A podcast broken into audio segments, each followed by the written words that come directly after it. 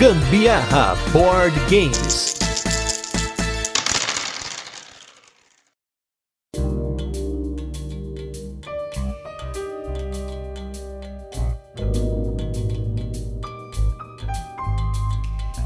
Fala galera, beleza? Aqui é Gustavo Lopes. Eu sou a Carol Guzmão e esse é mais um episódio do Gambiarra Board Games, o seu podcast sobre jogos de tabuleiro que faz parte da família de podcasts Papo de Louco. E nesse 77 episódio de resenhas e curiosidades, vamos com o jogo mais novo de Stefan Feld, onde vamos acender fogueiras para salvar o mundo da escuridão no jogo Bonfire. Mas antes, vamos para os recadinhos e os destaques da semana e logo a gente volta com a nossa resenha, onde vamos apresentar o jogo, comentar como funciona e depois passaremos para as curiosidades, experiência com ele e também a nossa opinião. E nos destaques da semana temos dois jogos que a gente já tinha jogado alguma vez. E aí, um entrou na coleção recentemente e o outro viu mesa recentemente depois de bastante tempo. E o terceiro é um jogo novo. Vamos começar aí primeiro com o jogo que a gente jogou há mais tempo, que é o jogo Sagrada. O Sagrada, para quem não conhece, é um jogo abstrato aí que você monta uma janela, um vitral ali com um monte de dados. Esse jogo a gente jogou a primeira vez lá no BGSP. Inclusive, a gente tem uma história muito bizarra, já contei aqui no podcast e até em alguns lugares que a gente jogou eu e a Carol e mais duas pessoas e o cara tava roubando na mesa, virando os dados. Descaradamente. Total, eu olhava Sabe pra Carol. aquele cara que ficava, que tipo, quer fazer gracinha meio que pra enrolar a gente? Ah, sou divertido, sou gente boa, nananã, e pum, vira um dadinho. Ele ficava virando um dado ali, um aqui, mas perdeu, perdeu feio, perdeu rude. E aí depois saiu bravinho da mesa. Mas, depois de um tempo aí, a gente conseguiu finalmente pegar um sagrado numa troca. E agora a Carol está feliz, porque a Carol queria tanto esse jogo, né? Ele é lindo. Pra mim é maravilhoso esse jogo. Eu adoro jogos de dados. Eu adoro coisas lindas. Eu sou fanzaça do Sagrada. Então é bem provável que acabou esse cast, depois dessa propaganda toda, a gente vai jogar um pouquinho de Sagrada. o segundo jogo é um jogo que não é para dois jogadores. Ele vai de 3 a 6 jogadores e por isso é bem difícil a gente jogar, mas nós finalmente estamos chegando aí com os nossos familiares e estão cada vez mais pegando uns joguinhos mais complexos e a gente resolveu colocar na mesa, que é o jogo Divinity Derby. Primeiro que esse jogo ele é dependente de idioma, mas facilmente ali eles pegaram porque tem alguns textos para você apostar, porque basicamente assim, o que, que é o Divinity Derby? Ele é um jogo de apostas em corrida, né? Você faz o papel de um deus e aí você tá lá num jantar lá de Zeus, né? E você como um deus ali, sei lá, tem o, o Ra, tem Thor, tem os outros deuses nada a ver lá, que eu não conheço muito bem, mas... Hércules. Não, Hércules não é deus, Hércules é semideus. Eu não conheço muito dessa mitologia. Enfim, o deus grego ali é o Zeus, né? E aí você tem que apostar em criaturas míticas que estão correndo lá por uma arena de Zeus ali, né? Você tem o dragão, tem o Pegasus, tem a Sylphide, tem o bicho lá bigodudo que eu não sei o nome, enfim. É uns bichos muito loucos lá, tem as miniaturas mó da hora, e aí você joga ali fazendo apostas nessas criaturas. E a gente finalmente conseguiu jogar, é um jogo que eu gosto muito, assim, ele é um jogo de corrida que, infelizmente, vê pouca mesa aqui, porque o mínimo de jogadores é 3, e ele é legal para rodar com 4 ou mais, porém, é muito bacana. É um dos pouquíssimos jogos que eu conheço de apostas com corrida ali que funcionam de verdade, né? É um jogo que eu tava torcendo para sair da nossa coleção porque eu não lembrava muito dele, mas quando o Gusta botou ele na mesa e eu meio torci o nariz para jogar, mas joguei, eu me lembrei que não, ele não é um jogo ruim, ele inclusive é muito bom. E, inclusive ela ganhou, né? Ela... Adoro quando eu ganho de jogos que eu falava que eu não gostava e eu passo a gostar. é uma, uma coisa que eu e os jogos que eu não gosto a gente tem. Fica vendo o dia que eu jogar Agra e ganhar. Vixe, mas pode ter certeza que eu não vou deixar ganhar, né? Porque Não, esse negócio não, de deixar aí os outros senão- ganhar é sacanagem. Senão aí que eu não vou gostar mesmo, eu vou ficar com ódio.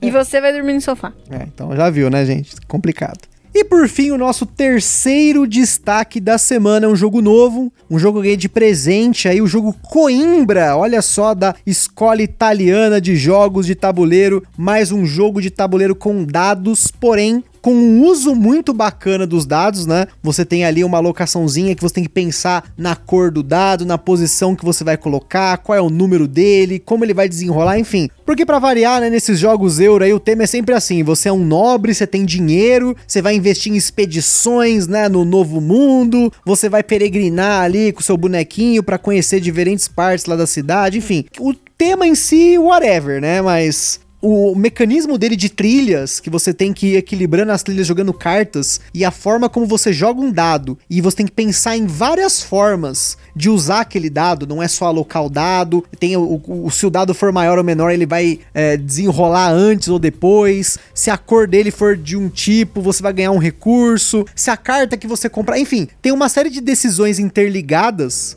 que acabam deixando um jogo bem bacana. Eu achei ele de leve para médio, achei bem gostosinho de jogar. Quando eu vi algumas vezes resenhas, né, vídeos do Coimbra, eu sinceramente eu sempre assim deixei ele de lado. Eu achava meio esquisito esse negócio de trilha, tal, mas depois que eu joguei, realmente me diverti. É um jogo que precisa ser dito, é muito bonito também. Colorido, bonito. Eu vou falar muito sinceramente, eu peguei o esquema da jogada, acho que do meio pro fim, se não no fim dele. E só que aí eu já tava muito avançada no, a gente já estava muito avançado no jogo, tal. E daí no fim eu perdi, mas foi muito pouco. Sim, foi bem equilibrado o jogo. Acho que foi de 4 pontos só que eu perdi de não, você. Não, foram 34 pontos, mas foi equilibrado, Desculpa, vai. eu eu comi umas casinhas aí, de, umas dezeninhas.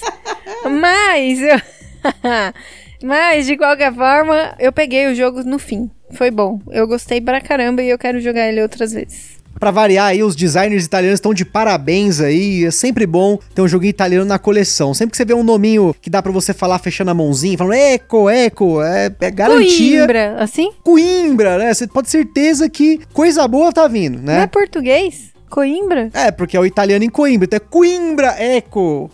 Ah, ok. Tá Mas vamos aí agora com o nosso review retrô da semana, que é com o jogo Draftosaurus. Vamos lá.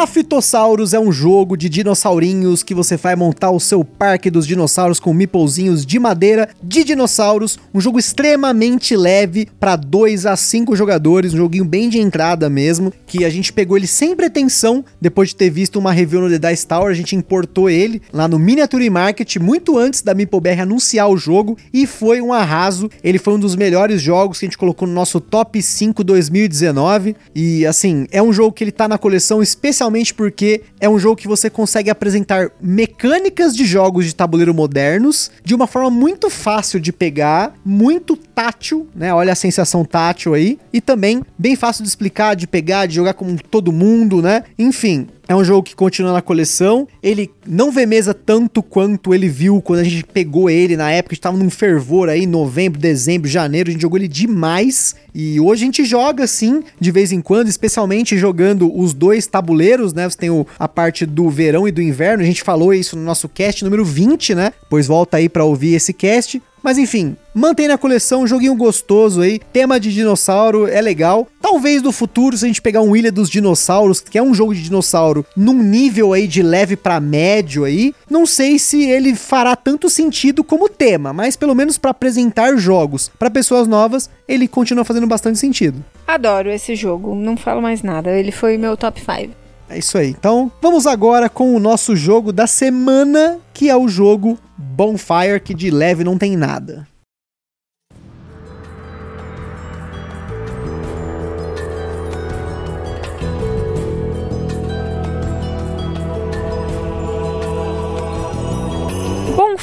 É um jogo para 1 a 4 jogadores lançado no Brasil pela Vem Pra Mesa Jogos, com partidas que duraram em média 45 minutos em dois jogadores na nossa experiência. Como todo bom jogo do Stefan Feld, temos aqui uma salada de mecânicas, como falamos aí no cast do DNA dos designers. Temos aí movimento ponto a ponto com os barcos que você vai usar para chegar até as ilhas e coletar contratos, além de fazer uma coleção de componentes. O jogo tem modo solo e diversas pontuações de fim de jogo, que aí a salada de pontos vai acontecer no final. Diferente da maioria dos jogos do Stefan Feld que você pontua um pouquinho ali, um pouquinho ali, um pouquinho ali. No fim do jogo vem a pontuação grossa do jogo, 90% do jogo. E na nossa escala de complexidade, ele bateu 6 de 10 devido ao quebra-cabeça que ele oferece. Ele quase chegou num 7 aí, mas depois que você pega o esquema do jogo, você percebe que tem ali bastante coisa que repete, tem alguns sistemas que você se acostuma. Então, 6 de 10 na nossa escala.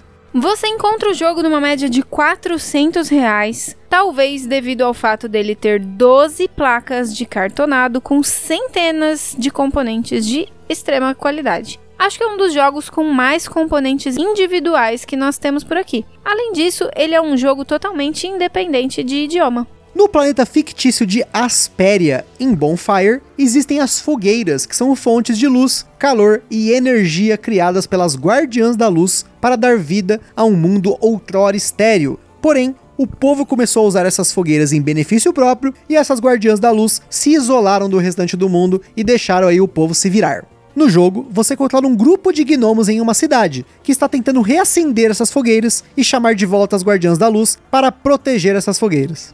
Nesse jogo, você dispõe de quase uma dezena de ações diferentes que vão te auxiliar nessa tarefa, muitas vezes árdua, que é reacender as fogueiras, que são os contratos no jogo. O jogador utilizará um barco e viajará por um tabuleiro de ilhas e fazer rituais de instruções para acender as fogueiras, os contratos. No caso, você paga as fichas de ação e recursos e cumpre as condições desses contratos para acender as fogueiras e ganhar então os pontos no fim do jogo. Tudo em Bonfire gira em torno das fichas de ação, que são sete tipos de ficha que são usadas para as diferentes ações do jogo. Além disso, você tem vários tipos de recursos do jogo que são usados também para pagar por essas ações. Além de viajar com seu barco coletando instruções para acender as fogueiras, o jogador viajará para chamar as guardiãs para sua cidade e com elas poderá então fazer procissões para ganhar recursos ou até pontos. Para isso, o jogador vai precisar também coletar caminhos e portais, que são encaixados no seu tabuleiro de cidade. Quando um caminho é conectado por um portal até uma fogueira acesa, a guardiã pode andar até essa fogueira e isso dá pontos no fim do jogo, de acordo com quão distante essa fogueira está do ponto inicial do tabuleiro. Nós não vamos entrar, como sempre, aqui nas regras, mas imagine que você tem um tabuleiro de jogador que é um semicírculo. No topo desse semicírculo tem sete espaços para sete fichas de caminhos, que formam um arco nesse tabuleiro. Depois, encaixado entre o tabuleiro e esses caminhos, tem as fichas de portal, e formando literalmente um caminho para dentro do tabuleiro do jogador, tem sete espaços para os tokens de fogueira e também um espaço em cada uma dessas fogueiras para você colocar uma guardiã, apesar de que no jogo você vai ter apenas cinco guardiãs no máximo. Então você vai ter que escolher em quais fogueiras eventualmente ela fará a procissão, chegará até lá e vai guardar aquela fogueira para manter a cidade acesa e tudo mais.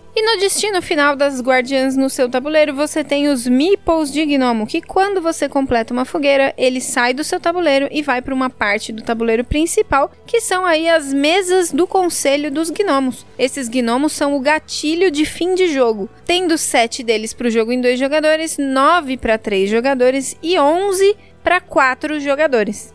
Já falamos aqui de viajar, pegar as instruções para fazer as fogueiras, convidar guardiãs para a sua cidade, colocar caminhos na sua cidade, fazer procissão, colocar portais na cidade. Essa ação que ocorre na grande fogueira, né? Um marcador que você gira e pode coletar outros bônus além dos portais. Você também pode acender uma fogueira e mandar um gnomo para uma mesa do conselho, outra ação que vai te dar diferentes bônus. Cada coisa aí é uma ação diferente. Por fim, você tem como recrutar gnomos anciãos e especialistas para sua cidade, que são as cartas que te dão pontos ou diferentes bônus e habilidades. Você também tem como preencher a sua cidade como uma espécie de puzzle, que seria a área de destino que você vai preencher para ganhar novas fichas de ação. E por fim, temos as tarefas comuns. As tarefas comuns são fixas no tabuleiro e o jogador que termina alguma delas primeiro pode optar por pegar um gnomo neutro que está nessa tarefa para ganhar os bônus das mesas do conselho. Quando o número de gnomos que a gente comentou estão nas mesas do conselho, entra então um contador de 5 rodadas para o fim do jogo.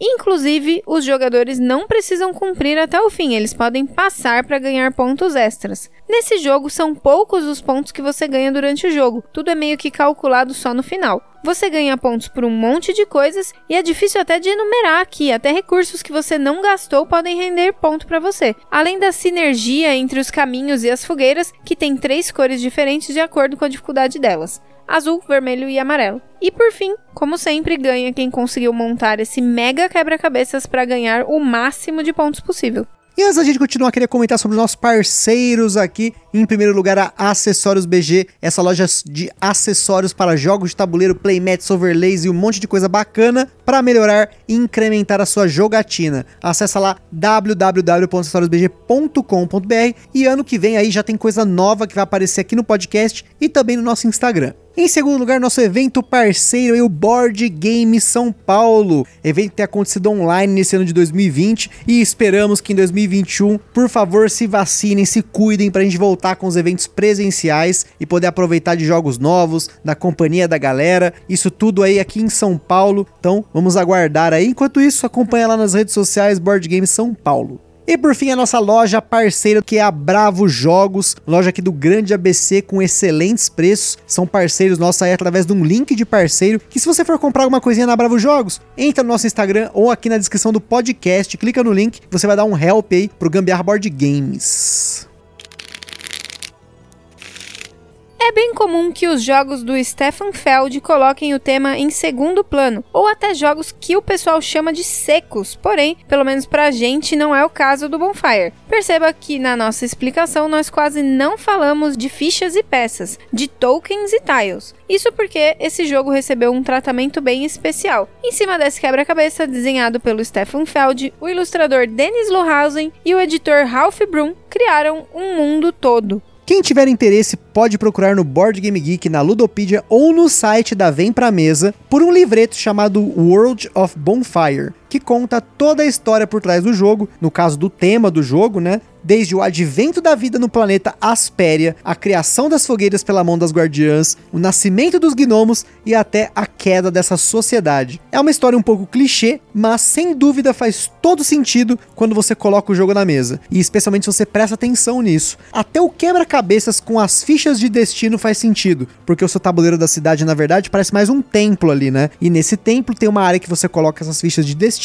que geram as suas fichas de ação que serão executadas no futuro, né? como se estivesse prevendo o que os gnomos vão fazer. E aí, quando seu gnomo consegue acender uma fogueira, ele vai pro conselho, porque ele conseguiu um feito bem foda, né? Enfim, parabéns aí, porque esse é um jogo do Feld com tema. Parabéns aí pro Dennis, parabéns pro Ralph, porque eu duvido que o Feld tenha mexido em qualquer momento aqui no tema. E não é só o tema que casa com o jogo, mas as ilustrações do Dennis Lohausen, que tem um estilo de ilustração de livros de fantasia antigos. A atenção para os detalhes neste jogo é absurda. As fichas de ação são bem pequenas, de longe parece até um ícone, porém, se você vê de perto, consegue ver os detalhes bem pequenininhos ali em cada ícone, formando a guardiã, por exemplo, ou o desenho da grande fogueira. O desenho do tabuleiro e o que forma quando você vai encaixando os caminhos e os portais também fica tudo muito bonito na mesa, além do tabuleiro do jogo que é muito bonito e bem funcional. Você consegue se achar facilmente em cada parte dele. Importante mencionar que a arte do Dennis Lohausen está em jogos como Projeto Gaia, Terra Mística, Banquete a Odin e muitos jogos do Uwe Rosenberg, As Viagens de Marco Polo, Village, Dominion, vários outros jogos do Feld, inclusive o Merlin que a gente já falou aqui no podcast, ou seja, é um cara renomadaço que foi convidado para dar vida ao Bonfire, então não é à toa que para mim, pelo menos para mim,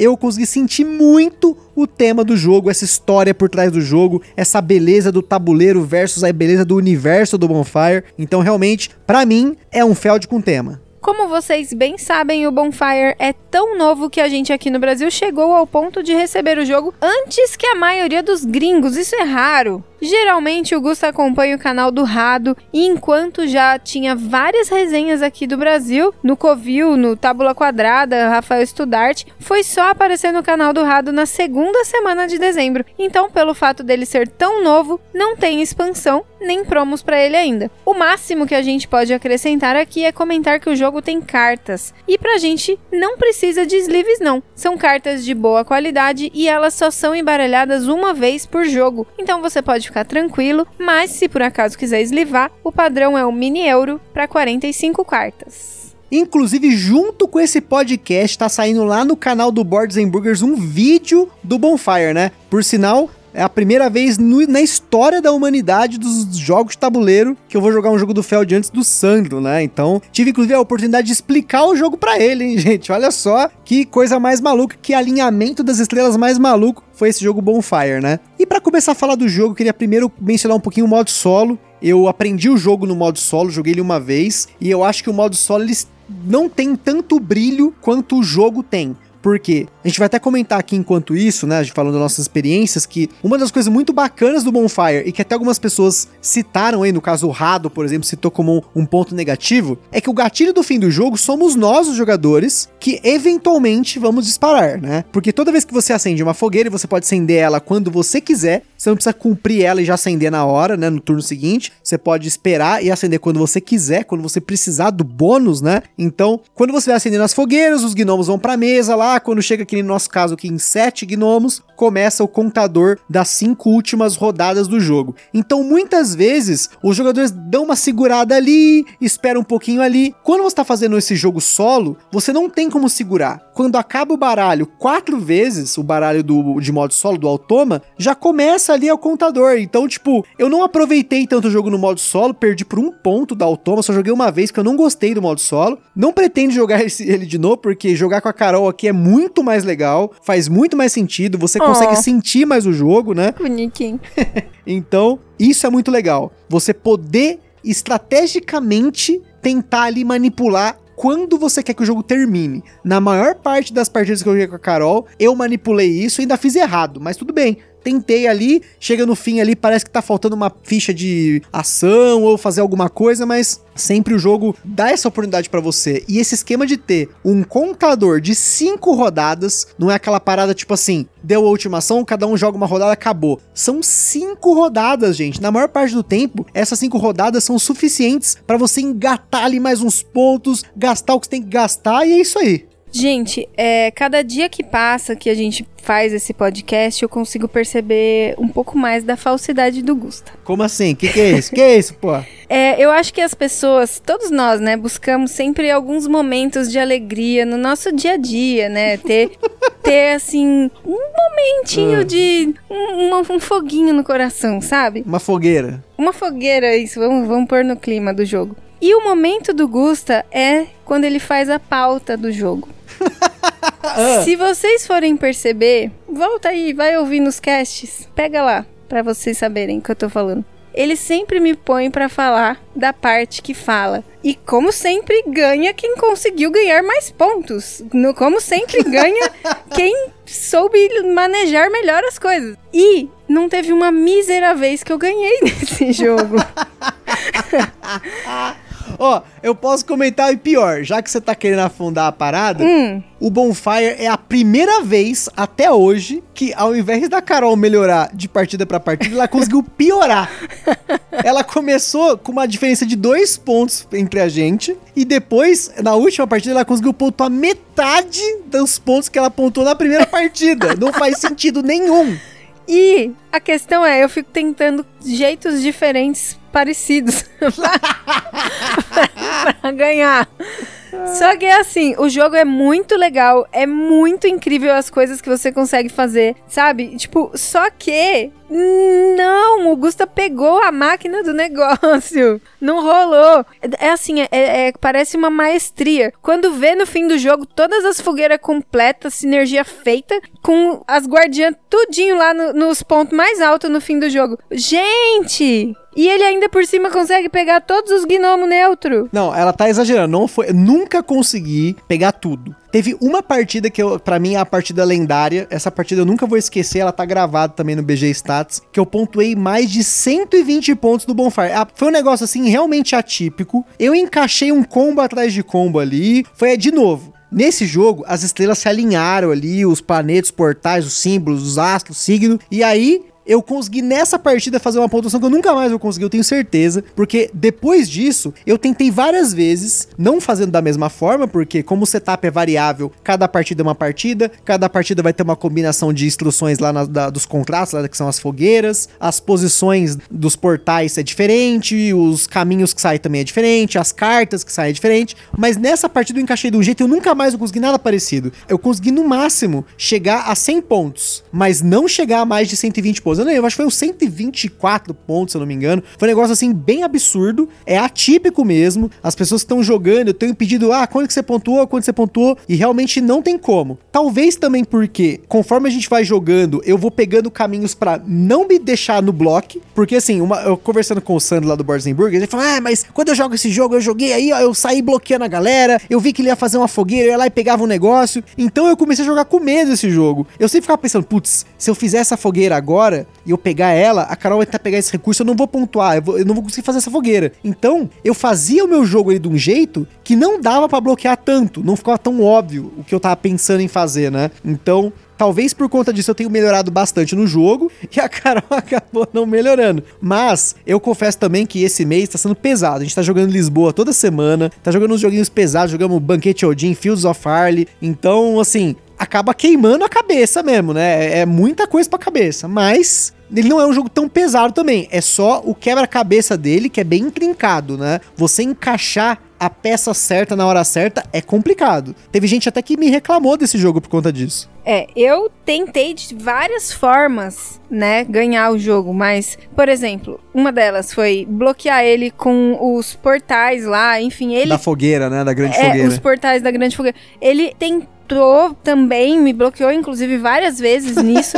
mas aí eu falei, vou me vingar, vingança maligna. E tentei, não deu certo, porque aí ele pegava a carta que conseguia girar o bonfire duas um vezes. passo, né? Aí, enfim, ele dava o jeito dele. Eu tive que ir pra técnica da fofoqueirinha, teve que, tive que ficar ouvindo a conversinha dele com os amigos, falando lá: ai, tem uma carta maravilhosa que você pega, acabou, todo mundo ganha. Não, é lindo. não era assim, não. Eu só falei que eu acho Tananá, muito foda uma tananina. carta lá, né? Tananina, tananina, né? Tananã, tananina. Aí, eu fui lá. Quando saiu a carta, eu dei bem um show, falei pra ele que ele tava roubando, e aí ele teve que devolver a carta, porque era a primeira ação do jogo dele, a gente reembaralhou todinho o baralho, e eu falei que era roubo, e é isso. Não deu. É, boa semana, tchau.